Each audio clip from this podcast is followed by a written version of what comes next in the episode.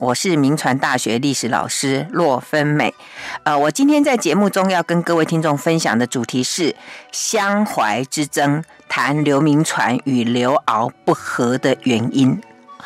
呃，我们都知道说，在光绪十年呢，一八八四年中法战争发生以后呢，那清朝廷就派了刘铭传来台湾。那光绪十一年，一八八五年，台湾建省，刘铭传成为台湾的首任巡抚啊。我想这段历史，大部分的听众都听过一些，但是以下这一段呢，听众们可能就比较不清楚了。也就是说，当刘铭传在台湾跟法国作战的时候呢，碰到最棘手的事情，其实不是法国，而是当时的台湾道刘鳌不跟他合作，甚至引发冲突啊。那这两位刘先生他们相争的结果，就个人来讲，刘铭传获胜，那刘鳌败了。那所以后来刘鳌就被远戍到黑龙江，并且就死在当地哦。那对台湾来讲呢，这一场相争的结果呢，最直接的影响是第一个，让清朝廷决定要在台湾建省啊；第二个呢，就是把整个就是整个台湾的重心移到台北哦。所以这一场列二流之争呢，实际上我们需要来好好的探讨探讨啊。那说起这两个刘先生为什么要斗哦？我们如果追本溯源的话，其实是源自于他们各自的组织以及他们的组织所属的军系啊。那刘铭传的组织是李鸿章，他是属于淮系；那刘鳌的组织是左宗棠，是属于湘系啊。所以刘铭传跟刘鳌他们不和的原因，其实追本溯源是因为湘跟淮之间的斗争啊。好，那说到这个湘淮之争哦，那我们就得回到清朝的历史哦，来为听众们细说从头了哦。这两支军系之间哦，到底有什么深仇大恨呢？为什么可以斗成这个样子哦？那我们就要来追一下它的渊源了。我们这乡就是属于湖南啊。淮就是安徽啊，那这两支军队都是在太平天国战争的时候由团练所形成的地方色彩相当浓厚的军队啊。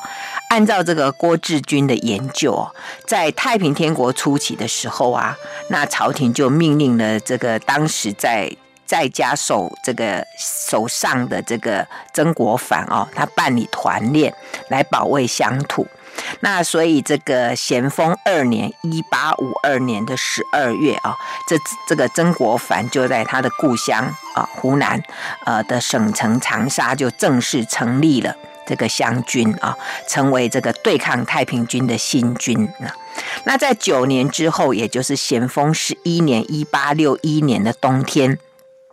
那时候，曾国藩的幕客李鸿章就奉曾国藩的命啊的命令，然后在安庆成立了新军，就是淮军啊，而且是以这个全国海关收入最多的上海关税交给了李鸿章来掌管，作为这个淮军军费的来源啊。所以我们会发现哦，这两个军队的出，就是他们一开始是同一个渊源啊，因为这个淮军就是从湘军出来。啊，所以在初期的时候啊，他们是听从这个曾国藩的指挥。不过曾国藩跟曾国荃兄弟哦，他们对李鸿章其实不是太信任哦。他们觉得李李鸿章气焰颇大，而且他们说这个淮军经常会骚扰，而且很骄傲，所以他们就拒绝参加那个，就是湘军就拒绝跟淮军一起去围攻这个南京之役啊。所以可见就是这个在太平。军国呃，太平军的这个末期的时期哦，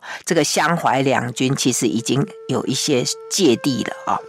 那等到这个太平天国之役之后，就是有这个平定这个捻匪之乱的这个战役啊。那当时的朝廷呢，他是命令这个曾国藩来统筹大局。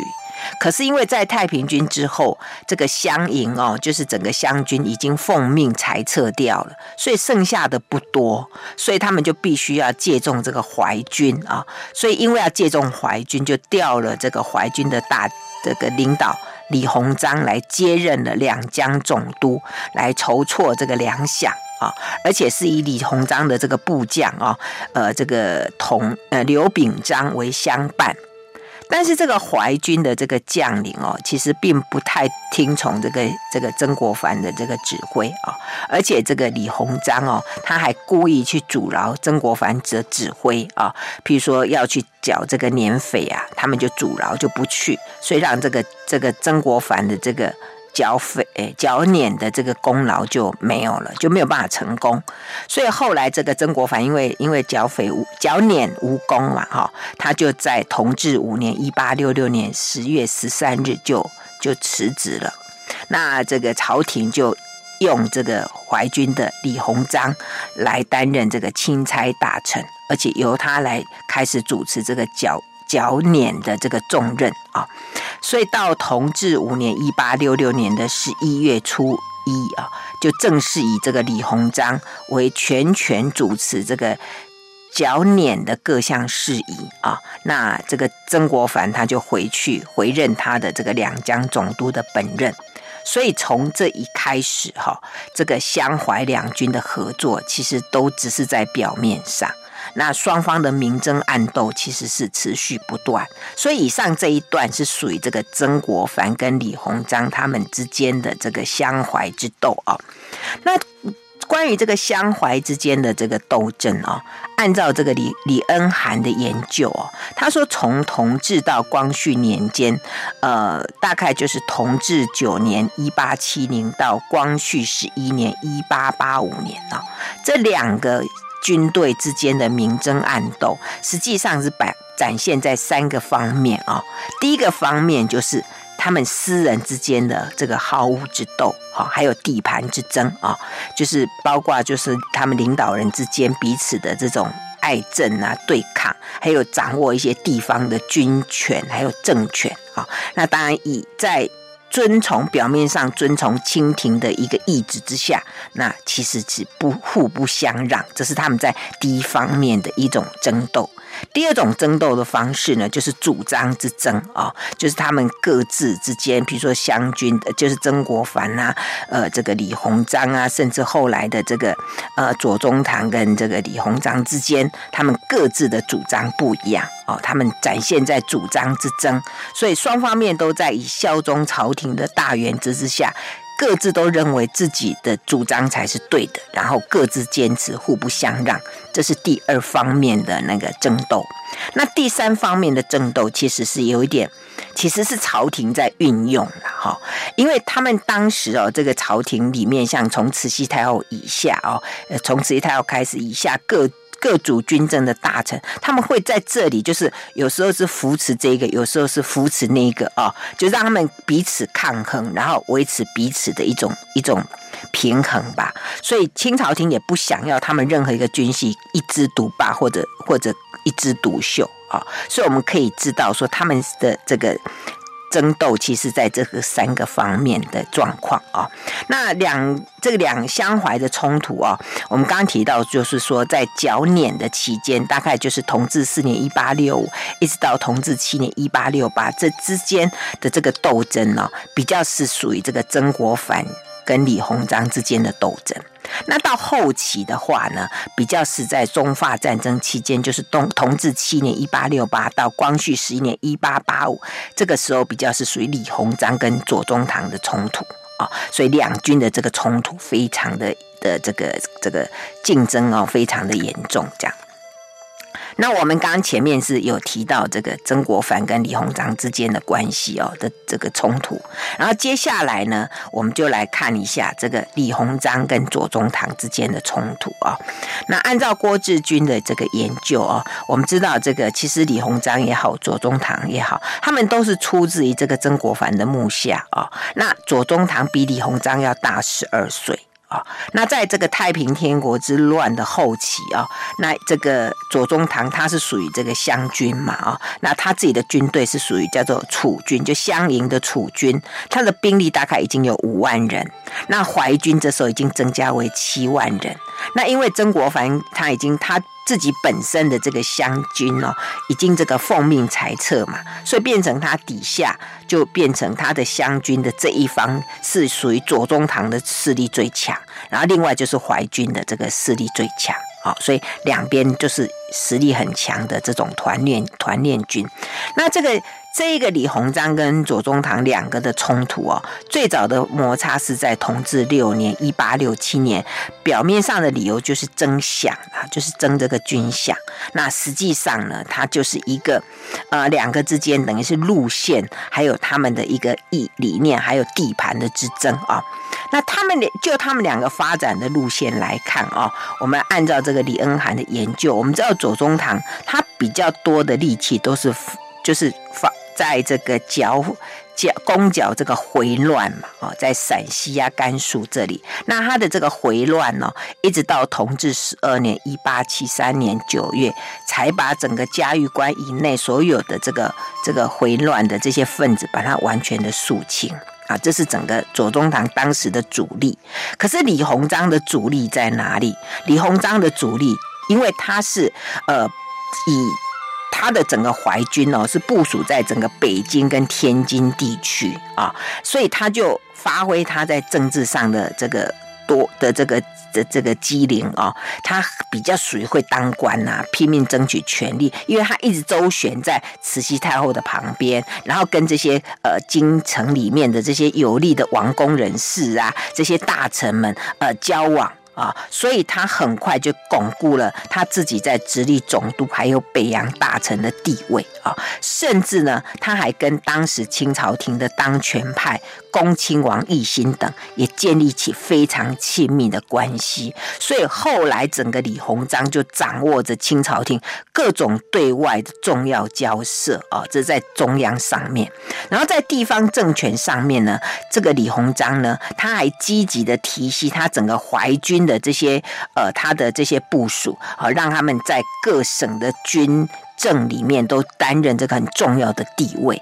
所以逐渐呢，就整个十个淮军哦，呃，在各地方都非常具有分量，所以我们可以看到这个李鸿章的地位哦，非常的这个越来越隆盛哦，甚至在这个。啊，曾国藩去世之后啊，那李鸿章还被晋升为文华殿大学士，变成整个内阁里面的最重要的一个呃汉人之首啊。所以你可以看见他受到清朝廷的倚重啊。所以我们可以看到这个曾国呃这这个李鸿章跟左宗棠两个人啊，虽然左宗棠看起来是继曾国藩之后的这个湘军的当然领导人，可是因为他整个的。主力都是放在这个西北的这个回乱的平定，呃，所以他的整个势力都是在西北。可是相对来讲，李鸿章的整个势力都是在中央。所以虽然在差不多同治十二年（一八七一）到同治十三年（一八七二年）这个这一个关键时期，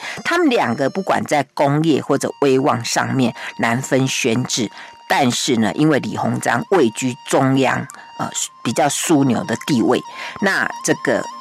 左宗棠他是在边陲，所以对全国性政策的影响力。当然是李鸿章比较重要哦，所以这个我们就是可以看到湘淮之间在左宗棠跟这个李鸿章之间的斗争的状况啊。那他们两个更大的冲突呢，其实在后来台湾发生的一些事情上面也明显看得到啊。按照这个李鸿章，哎，不，按照这个李恩涵的研究哦，就是在这个同治十三年（一八七二年）三月，我们知道那时候发生了这个牡丹社事件，就是日本。侵入台湾啊，那因为清朝廷当时非常的紧张，仓皇应应付哦，就一方面就派这个福建船政大臣沈葆桢渡台跟日本交涉，一方面就是由李鸿章就派遣了这个淮军啊，这个淮军其实是属于刘铭传的军队啊，叫做明军啊，大概一万多人从徐州就南。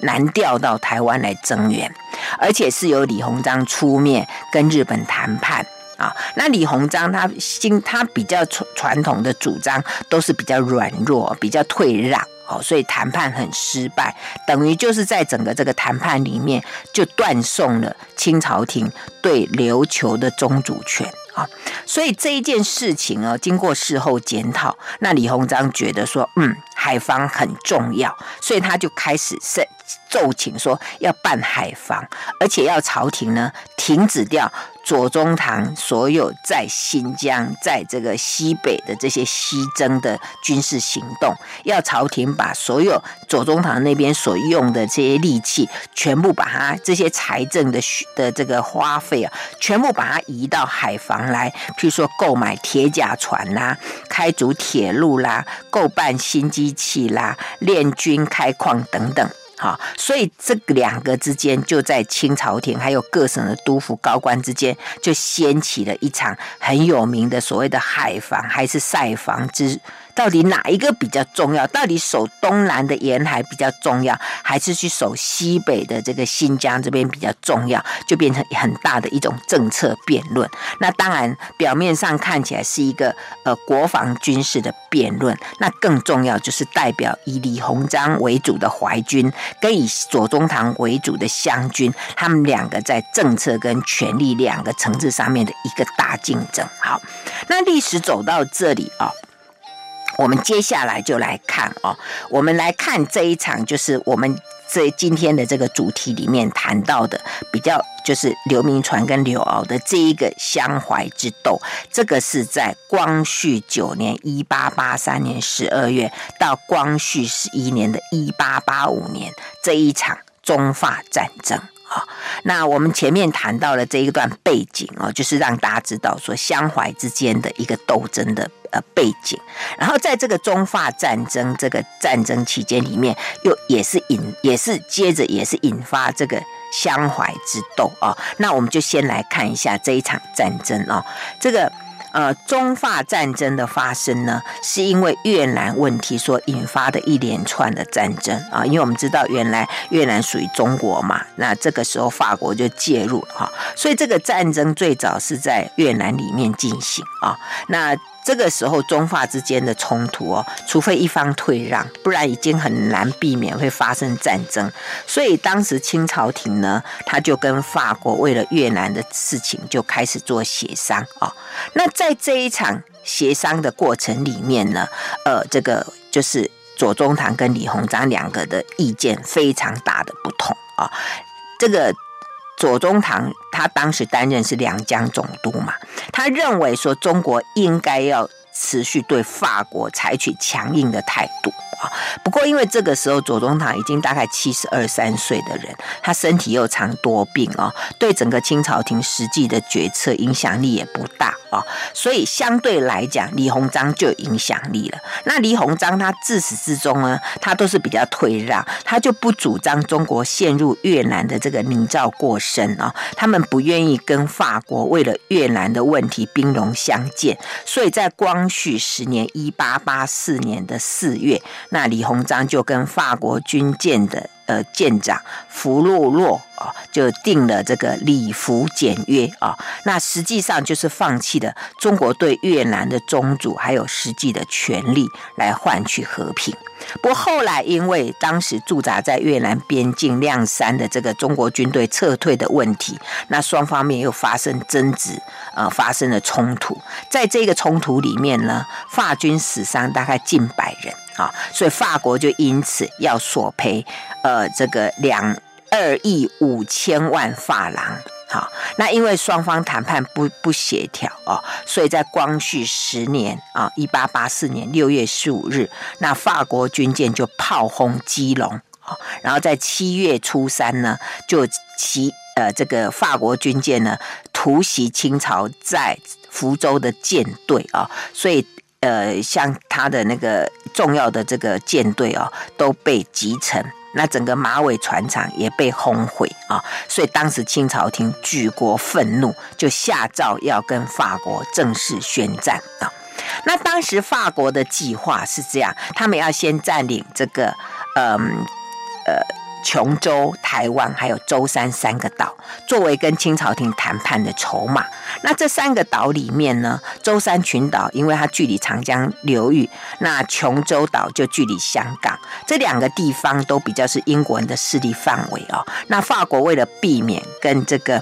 英国冲突，所以他就不会去在去觊觎这两个地方。但是台湾呢，特别是台湾北部的基隆，因为产煤可以做这个船舰的燃料，那加上台湾拥有基隆、还有沪尾、还有打狗三个深水港，打狗就是高雄了啊，三个深水港，所以台湾就变成呃，特别是这个北部的基隆哦，就变成法国进攻中国的首要目标。那在台清朝廷因为知道说中法战争即将爆发，而且知道。知道这个发现说说清朝呃那个法国进攻的目标是台湾啊，所以他就在光绪九年一八八三年的九月十日，由军机处通令沿海。增修防备，那这时候台湾的这个整个防务呢，就命令当时的台湾道刘遨哦，刘遨是属于湘军来负责筹防哦。那这个刘遨是谁？我简单介绍一下哦。刘遨字南州，他是湖南岳州临湘人哦。他大概是在一八一二年嘉庆十七年出生。我为什么说大约？因为他的出生年不太详哦。那他在咸丰十一年一八六一年，大概是。十九岁的时候呢，他就跟从了左宗棠的，跟从了他哦，就变成了湘军，就投入他湘军的麾下哦。其实，在这个之前，他是文人呐哈，所以他就跟了左宗棠在浙江这一带呢，就。打这个太平军，哎，很有战功。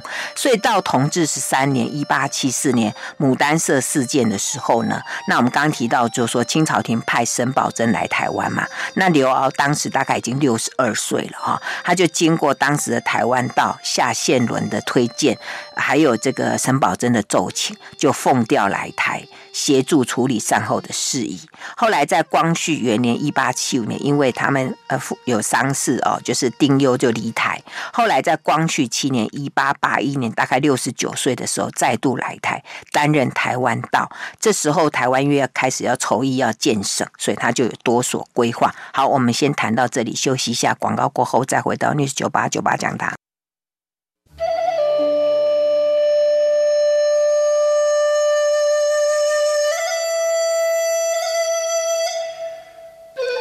欢迎回到 News 九八九八讲堂，我是洛芬美。我今天在节目中跟各位听众分享的主题是湘淮之争，谈刘铭传跟刘敖不和的原因啊。那我们在前面提到说，呃，当时清朝廷因为知道中法战争即将爆发，所以他就命令当时的台湾道刘敖来负责筹防啊。那这个刘敖是属于湘军啊。那当时刘敖对台湾的整个布局哦，按照这个。徐雪姬的研究，他是把全台湾分为前后北中南五路。所以前就是澎湖，后就是指花莲、水尾、卑南到三条仑，一直到凤山界啊。那北是指大甲溪以北到苏澳，中是指曾文溪以北、大甲溪以南，南就是指曾文溪以南啊。而且他分别任命一些将领来领导。啊，那其中呢，因为当时的台湾镇总兵吴光亮啊，他跟刘敖不和，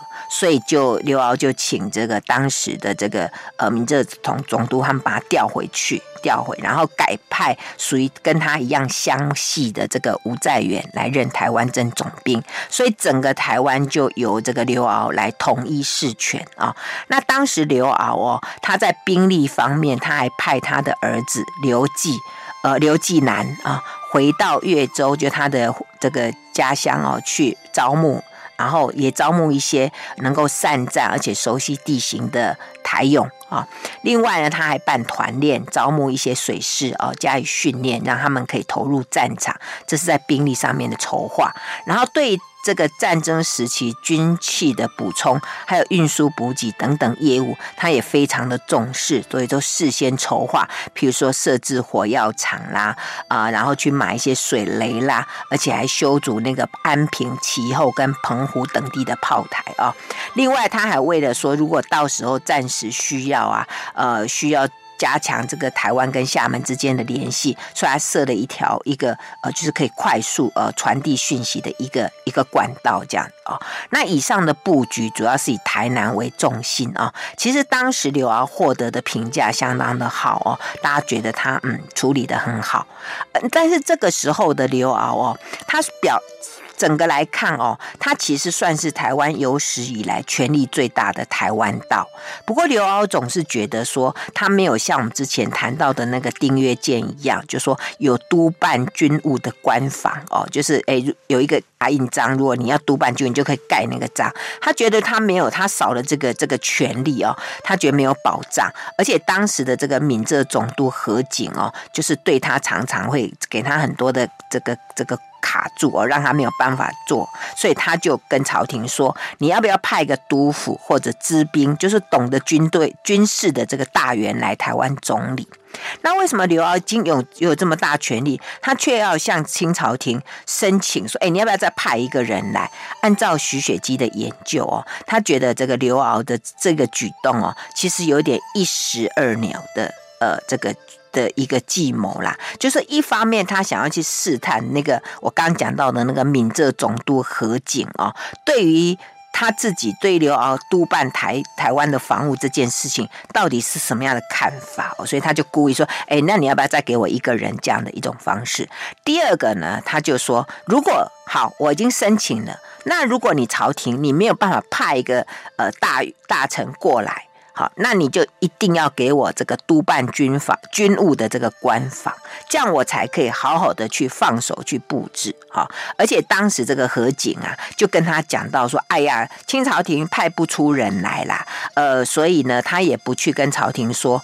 就是说要不要申请呃一个一个懂得军事的大员过来。所以刘敖这时候就有恃无恐，他觉得说，嗯，这时候他已经实质上就是在。就是控制台湾的一个最高领袖啊，那这时候台湾的官员大部分都是属于湘系的，哈，是属于湘军的。好，可是事情到这里哦，却在光绪十年（一八八四年）闰五月四日，朝廷突然派了刘铭传来台湾督办军务。注意一下哦，刘铭传是淮军哦，哦，对刘遨来讲。派刘铭传来，对他来讲简直是晴天霹雳。为什么？因为按照徐雪姬教授的研究，他说刘遨万万没有想到，清朝廷不仅派了人来，派了这个所谓的知知道懂军事的大臣来，而且竟然是一个淮军的系统，而且这个淮军的系统，刘铭传还是跟他的旧主子左宗棠是有结怨的哇！刘铭传，刘铭传出场了啊，所以我就来稍微介绍一下刘铭传。刘铭传字醒山啊，他有一个称号叫大潜山人啊。他是在道光十六年（一八三六年）出生在安安徽的肥西县大潜山里的刘家圩子啊，所以我们今天都说他是安徽合肥人啊。不过他的祖籍是在江西省进贤县的子溪村啊，大概他的祖先是在元末的时候。为了避战乱，然后才迁到安安徽来的啊。那刘铭传从小其实他其实呃有一些可以争议的东西哦，我们以后有机会再来讨论哦。然后他到在他是在太平军起的时候，他自主团练，然后称为明志营啊。那他是跟从这个李鸿章，当时担任江西江苏巡抚的李鸿章呃来征战。啊，然后因为战功，在同治三年（一八六四年三月）就受被呃这个这个呃授为这个直隶总呃直隶提督，但是在十一月的时候，因为曾格林沁阵亡，他就被革职了。然后到同治四年（一八六五年）啊，又以战功然后复职。然后在同治七年（一八六八年），因为平定这个连乱啊，然后就被封为一等男啊。但是在这一年，他又因病请假啊。呃，通常因病请假都不是真的病了，就是有一些事情不满，他们就辞职这样。所以他在同治八年（一八六九年）就就整个就职务就没了啊。然后到同治九年（一八七零年）十月，这时候他大概三十四岁。那在这时候呢，就是左宗棠因为要西征嘛，然后就需要朝廷需要人，所以又把他叫出来担任这个督办陕西的军务。可是因为他知道要去的是跟着左宗棠湘军，他就不要去了。好、哦，那后来在这个呃，就到着呢，他就整个就就辞职了啊，就辞职在家啊。那一直到一八八四年光绪十年，四十九岁来台湾之前的十余年间，他大概都称病在即，都没有担任任何的官。好，那当我提到这里哦，其实我是在要。听众们注意一个问题，就是刘铭传跟左宗棠，因为刚刚不是讲到刘遨，他他说刘铭传跟他的祖旧主子左宗棠有怨嘛？他们的怨其实就是在这一件事情上面啊。因为这个我们刚刚不是讲说，在同治九年一八七零年十月，呃，就是那时候刘铭传大概三十四岁嘛，啊，那因为左宗棠要西征，朝廷就要他起来督办这个陕西军务，他就。不要去啊？为什么？这件事情是按照这个李恩涵的研究是这样啊，因为当时这个左宗棠的湘军，他们主要的主力都放在这个西北搅乱这个回乱啊。那那时候在这个金鸡堡之役里面啊，那左宗棠的一个湘军的大大将叫刘松山，就在这个战役里面死亡，所以整个湘军在西北的这个。乱世里面就一个很大的挫折，所以朝廷就认为说，哇，这个湘军恐怕不行了。所以有一些大臣就觉得说，湘军不如淮军，如果要用用兵西北，应该用淮军来替代湘军啊。所以这一次的这个湘军在西北的失利哦，其实提供了淮军向西北发展的一个很好的机会。只是这时候又刚好发生另外一件事情，就是因为天津教案嘛，就引起了中法之间的。这个交涉啊，那清朝廷很紧张，觉得中法之间可能要爆发战争，所以就赶快命令刘铭传带军队回到这个天津、北京的直隶这边来备战啊。那就甚至呢，就要他们叫李鸿章统帅这个军队，呃，赶快也也住进来。所以暂时就避开了，呃，这个淮军去跟左宗棠竞争西北这个的的一个状况啊。可是这一次的这个中法的冲突很快就就处理掉了，就是没有。那其实这个期间哦，左宗棠也很用很坚这个很好的一个策略，也也把他自己的这个危机也稳定住了啊，把整个陕陕西的这边的这个。状况也把它稳定住啊，可是呢，这时候嗯，还是有一些一些状况，因为刚刚我们不是提到说，清朝廷本来他们很多人很多大臣就对左宗棠的湘军哦不是很放心，所以就觉得说，哎呦还是不行，所以就赶快再派这个淮军西上，就派刘铭传去。可是刘铭传去啊，他一想到呃，他一带了个一万五千多人去。就是驻扎在这个陕西的西安、黔州一带，但是呢，清朝廷说：“来，你赶快再带军队到甘溪肃州去啊！”那那个就直接要跟左宗棠在一起。那刘铭传因为跟他。应该是相怀之间的这样的一个一个心结吧，他就不愿意前往，他就说：“我生病了，我要辞职，我要退休。”所以，他后来在同治十年（一八七一年）就他就奉准回籍调养啊。这一年，刘铭传是三十五岁。好，我们先谈到这里，休息一下，马上回来。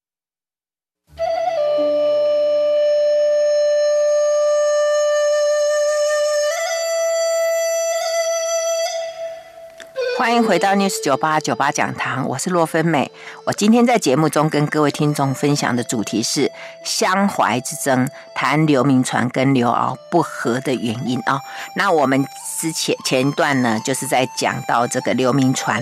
跟刘敖的主子左宗棠之间的一些冲突啊。那我刚提到说，在这个同治十年呐、啊，一八七一年九月，那当时清朝廷呢要刘铭传呢，呃，前去到甘州。肃州跟左宗棠合作哦，一起去就是平定整个西北的这个呃回乱问题。可是李鸿那个刘铭传不肯，他就托病请辞回籍啊。那至于说刘铭传他的军队呢，他总共有二十八营的这个明军啊，就当时呢有十营哦，就东调到徐州，那其他的十八营呢，大概有一万人左右，就留在陕西啊，那改由刘铭传的侄子刘胜藻来统帅。啊。不过李鸿章哦，对这一支远戍在陕西的明军，就是属于这个淮军的明军啊，他还是遥遥的控制啊。那我们之前提到，就是左宗棠对于淮军呢非常的厌恶，他成见很深，所以他怎么样都不调遣这一支实力达一万人的明。明军去实际作战，就把他冷落闲置在陕西的后方哦。按照后来左宗棠的解释，他说，因为这个淮军哦，常常还是在接受这个李鸿章的遥遥指挥，这一点他是断断不可以忍受哦。而且呢，他说淮军所领的军饷比较多，淮呃湘军的这个军饷比较少。啊，那当然最主要其实还是相怀之间的成见，格格不入所致嘛，哈。而且李鸿章也跟左宗棠僵持啊，他就决定，他就一定要把那个军队挂在那里，他就不肯把这个军队调走。实际上也是在对于这个左宗棠在西北剿回军事上面的一个，等于是威胁着他啊。所以你可以看到这这两个。状况哦，这个相怀之间，而且刘铭传当时的这一支留在陕西的这一支湘呃明军哦，他们也在这个同治十一年一八七二年六月，因为恐他们恐怕被西调到甘肃那边哦，所以他们曾经以欠饷近一年为借口，还发生的那种有点像兵变这样子，而且还杀了一些营官哦。后来经过左宗棠的妥善处理，才告弭平啊。那后来呢，这支军队呃之后呢。因为我们刚刚不是讲到说刘铭传有一支军队曾经被调到徐州去嘛，那后来那一支被调到台湾了，因为牡丹社事件，所以这一支留在陕西的军队才调到呃，就是就是来才调走这样哦，所以我们可以知道说左宗棠跟刘铭传之间的恩怨哦，由此可见啊。好，这是我们接续前一段的一些呃。跟听众的报告啊，好，那我们在时间再回来讲到，就是呃，在这个中法战争爆发的初期，光绪十年一八八四年，我们刚刚不是讲到说清朝廷就派了刘铭传来台湾吗？啊，那这为什么刘铭传当时会呃，其实刘铭传当时被派来台湾这件事情啊，按照徐雪姬的研究，刘铭传原来不肯来。好，那朝廷一直催他，他还是不想来。为什么？呃，据这个前言所写的《刘铭传传》里面，他是说，因为当时哦，朝廷命这个刘铭传为钦差大臣来督办台湾军务，那刘铭传他才不要当什么钦差大臣，他要当督府。啊，所以当时呢。朝廷给他的命令，他都不管，他就带着一些呃这些呃女人们就到杭州西湖去玩呐啊、那当时那个李鸿章就一直写信催他，他才不管。他就说，如果不要给我封疆大，如果除非你给我封疆大吏，不然不要跟我谈。啊、那李鸿章就再帮他上奏啊，好、上奏给朝廷，后来才加了巡抚衔所以他才受命。那因为刘铭传他是武人出身呐，但是他虽然是武人出身，但是他很对文士哦，而且还能写诗哦。他其实呃，他生平最恨那个，他最轻视那种不能文的武人。好，而且在朝廷里面呢，以武人的身份能够得督府的人不多见，除非你能够立大功。那刘铭传认为他曾经立过大功啊，所以他希望能够。因接着这个督府而改授文职啊，所以他就趁这个机会就取得了这个所谓的巡抚的这个衔啊头衔这样子啊。那当然，至于刘铭传啊，呃，这一次来台湾之后，他知不知道台湾是全部属于湘西的天下？这个我需要再查考一下。反正刘铭传一到台湾，他就发现了，他整个的整个台湾全部都是湘军的势力范围啊，这也是给他一个很大的挑战啊。好，那我们再回来看，为什么朝廷？哦，他当时会派刘铭传来啊。按照徐雪姬教授的研究，他觉得应该是几个原因。第一个就是说，因为刘铭传哦，他在剿平这个捻匪的时候呢有功劳，所以等曾经担任过担任过这个。提督嘛，哈，而且他在光绪六年（一八八零年）的这个伊犁事件的时候，他曾经提出说要建铁路等等的这些策略啊，所以还颇得这个朝廷的青睐。另外一个就是他的组织。淮系的李鸿章哦，当时担任这个直隶总督兼北洋大臣，而且跟奕轩他们的关系很好，所以刘铭传才有机会在家赋闲这个十几年之后，才又被启用。那另外呢，因为整个这个法国主要的目标是基隆的美嘛啊，而且台湾的防御呢。主要都是呃刘敖在台南呐啊，所以有必要派一个懂得军事人到北台湾来统军，好击退法人啊法国人，所以这可能是当时的原因。好，可是，在清朝廷的这个任命之后啊，你会发现，在冷到这个中国呃清朝廷正式对法国宣战以后的光绪十年（一八八四年七月），当时呢，清朝廷又派了湘系的。呃，左宗棠啊，要他以这个军机大臣啊，任钦差大臣，督办福建军务，主持福建方面对法国全面作战的事宜啊。那我们知道，左宗棠他本来就比较认为对法国应该要强硬啊，而且我们刚刚不是提到说，那个法舰法国呢，还轰炮轰这个。把整个马尾船厂都给轰掉嘛？那这马尾船厂就是左宗棠盖的，所以他就更痛心疾首。所以他奉命来福建之后呢，他就急于跟法军一战。不过他那时候已经七十三岁了。所以他奉命之后呢，也拖到了差不多三个多月的十月底才到福州。当时整个福州跟左宗棠共事的都是湘军的人啊。那除了这个湘军之外啊，另外我们再来看淮军啊。当时呢，这个淮军的领袖李鸿章哦，清朝廷又命他呃为这个直隶总督兼北洋大臣啊。所以整个就是清朝的布局里面呢，就是。呃，湘军的左宗棠负责南方，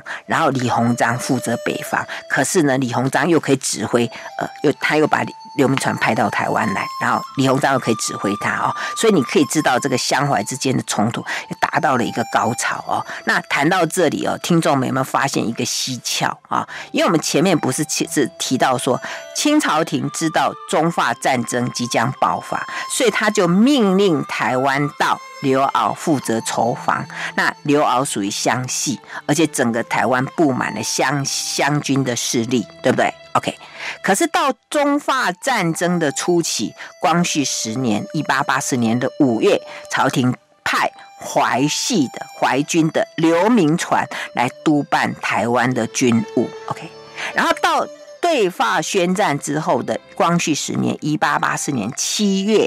又派了湘军的左宗棠以钦差大臣的身份督办福建军务。然后李鸿章呢，他这个淮系的李鸿章虽然是北洋大臣，办理北洋军务，但是呢，他就请全力来支持他的部属刘铭传啊，来处理台湾北部的事宜。所以，按照郭志军的研究，就指出说，清朝廷其实是故意用湘淮两军来相互牵制啊，他根本就不要他们任何一个军系乘机做大，以以用此来保护。